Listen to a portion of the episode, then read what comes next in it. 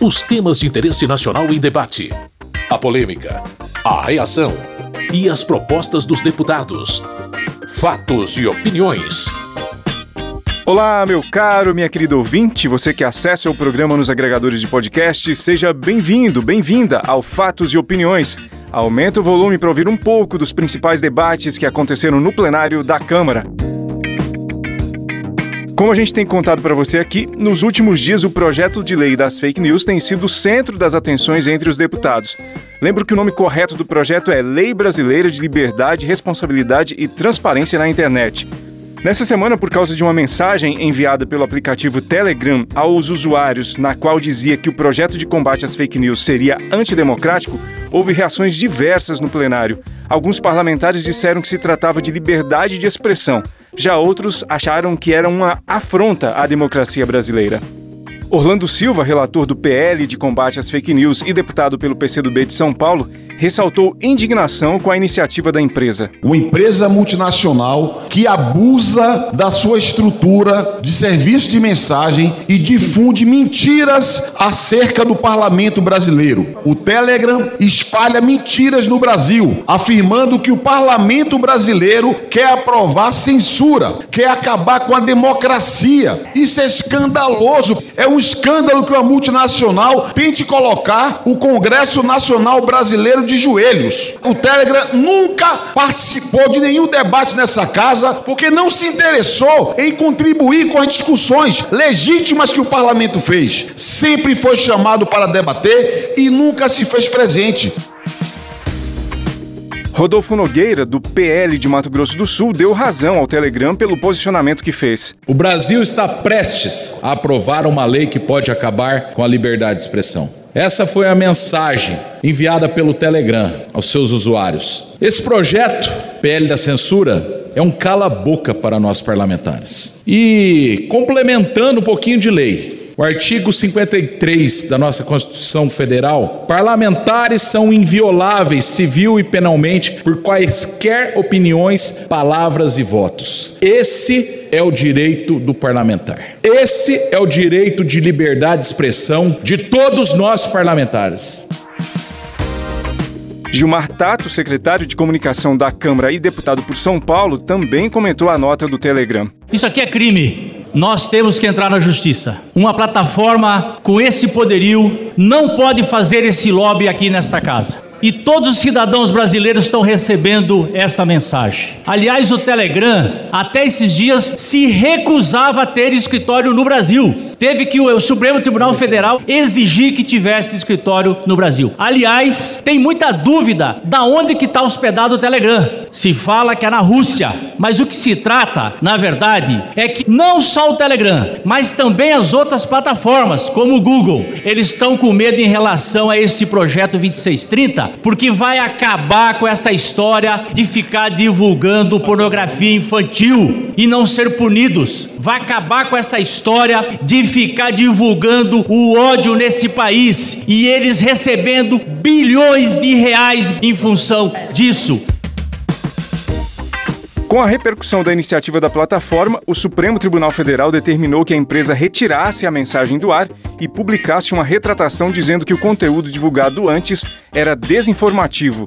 O deputado pelo Rio de Janeiro e líder da oposição, Carlos Jordi, discursou a respeito do assunto. Olha o que nós estamos vivendo hoje, por exemplo, em que o judiciário, um ministro do STF, determinou a suspensão de uma plataforma, o Telegram, unicamente porque ela quis opinar sobre um projeto que vai prejudicar a plataforma e seus usuários. Será que não percebemos que estamos caminhando para uma ditadura do judiciário? Aliás, já vivemos uma ditadura do judiciário e que está tendo uma total participação do executivo. O executivo está utilizando o judiciário para fazer todas essas imposições arbitrárias, inclusive violando o papel do legislativo, violando o papel da Câmara dos Deputados. Welter, do PT do Paraná, argumentou que é preciso haver regulamentação das mídias sociais para evitar excessos. Precisa sim achar uma forma de regular os excessos das plataformas. O que o Telegram fez foi um absurdo. Se o Estado brasileiro não fazer uma regulação disso, não tem sentido ter o Estado. As plataformas não podem mandar mais do que o Estado e fazer o que elas bem entendem. O que o Telegram fez e faz certo quando o judiciário age com rapidez. Eles tentam dizer que está havendo censura, maior mentira de todas.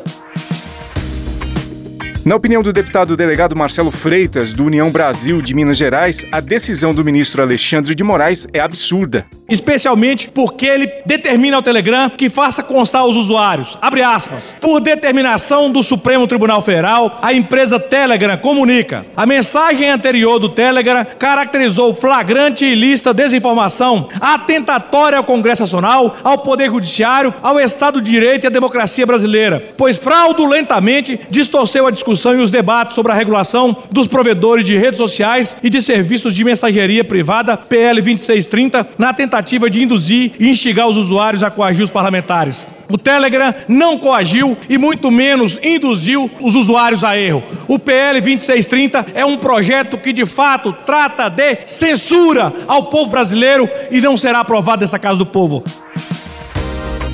Aproveitando o debate a respeito do Telegram, Arlindo Quinalha, do PT de São Paulo, disse que se não houver regulamentação das mídias sociais, crimes graves cometidos nesse ambiente ficarão impunes. É por isso que crianças estão sendo assassinadas e matando. É por isso que tem influência através dessas plataformas para que crianças se suicidem. Portanto, o foco dessa discussão é exatamente a gente combater de forma veemente esses sete crimes que vou ler aqui.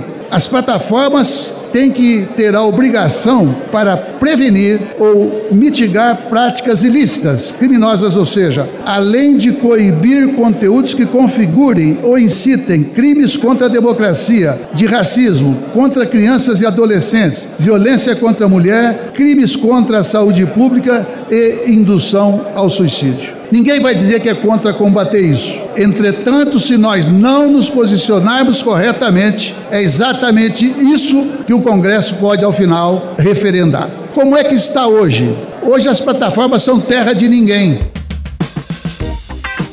Caroline de Tone, do PL de Santa Catarina, abordou a decisão do STF a respeito do Telegram e aproveitou também para expressar o pensamento dela sobre o projeto de lei que cria a Lei Brasileira de Liberdade, Responsabilidade e Transparência na Internet. Tudo que o Telegram falou é a opinião que nós temos sobre o projeto. Quem garante que essa mesma censura não vai ser aplicada a nós amanhã, parlamentares aqui nessa tribuna, e nós não tenhamos que vir aqui com uma decisão do ministro Alexandre Moraes ter que dizer o seguinte: eu retiro o que eu falei, porque a gente não vive mais uma democracia, e para falar exatamente o que o Alexandre de Moraes quer que a gente fale. Quem garante que isso não vai acontecer amanhã ou não tá para acontecer depois que for aprovado esse PL da censura? Isso é um absurdo. E mais, fez a plataforma postar a mensagem segundo a opinião do Alexandre de Moraes sobre o projeto. E se ele quer dar opinião sobre projetos de lei, ele tem que vir se candidatar, porque ele não tem um só voto. Ele que se candidata e venha disputar com igual paridade de armas, porque é livre a democracia para ele se candidatar e vir aqui debater projetos de lei e não ficar impondo a sua vontade, a sua opinião. O deputado pastor Henrique Vieira, do PSOL do Rio de Janeiro, garante que o projeto de combate às fake news não tem nada a ver com censura. Ora, nós somos favoráveis à internet. Espaço de pesquisa, entretenimento e cultura, circulação de ideias, encontro de pessoas distintas, diferentes. A internet é fundamental para o mundo e para a democracia. O que nós queremos é criar protocolos para regular o funcionamento dessas grandes plataformas para impedir a circulação de discursos de ódio e de práticas criminosas. Portanto, esse projeto não tem nada a ver com censura, não tem nada a ver com interdição à liberdade religiosa. Ele não vai moderar o conteúdo produzido pelos indivíduos. Ele cria protocolos para as grandes plataformas, para que elas possam identificar tendências de ódio e prática de crime e possam ter um tempo hábil para mitigar a circulação destas informações. Na compreensão da deputada Adriana Ventura, do Novo de São Paulo, o debate em torno desse tema está sendo feito erradamente. As pessoas falam que defendem democracia, mas o que a gente vê é um show de horror. E ficam falando que isso é imoral. Imoral é abuso de poder.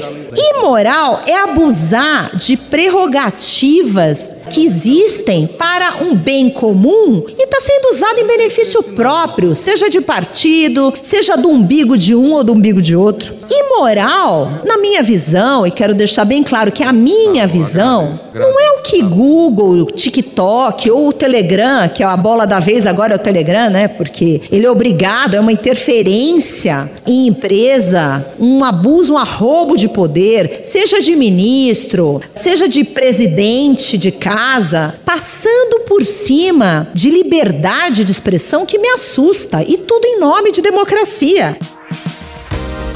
Essa discussão ainda deve acontecer por muito mais tempo aqui na Câmara, mas ressalto a você que a proposta que cria o projeto de lei brasileira da liberdade, responsabilidade e transparência na internet foi retirada da pauta na semana passada e ainda não há uma data marcada para ocorrer a votação. Fatos e opiniões.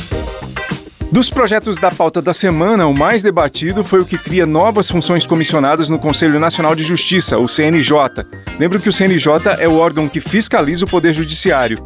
O deputado Cabo Gilberto Silva, do PL da Paraíba, foi contra a proposta e defendeu a retirada de pauta. Não é momento de criar despesa, não é momento de dar esse gesto ao Poder Judiciário, que vem de respeitando esse parlamento a todo momento e a Constituição não está sendo respeitada com o sistema de freios e contrapesos. Então, parlamentares, deputados e senadores precisam restituir o Congresso Nacional para que ele possa continuar defendendo a população brasileira, diferentemente do Judiciário, que é um dos mais caros do planeta Terra. Alberto Fraga, deputado pelo PL do Distrito Federal, disse que não faz sentido falar em aumento de gastos no caso desse projeto. Esse é um projeto que é interno lá do CNJ, está dentro do limite do orçamento deles. E eles, quando apresentam aqui esse projeto, é para exatamente constar da lei de responsabilidade fiscal. Está tudo dentro da lei de responsabilidade fiscal. Portanto, somos contra a retirada desse projeto da pauta, porque o dinheiro é deles, é o entendimento deles. Eles não vão devolver esse dinheiro, vão ter que gastar em alguma coisa. E foi assim que eles apresentaram o projeto. Nós somos contra a retirada de pauta.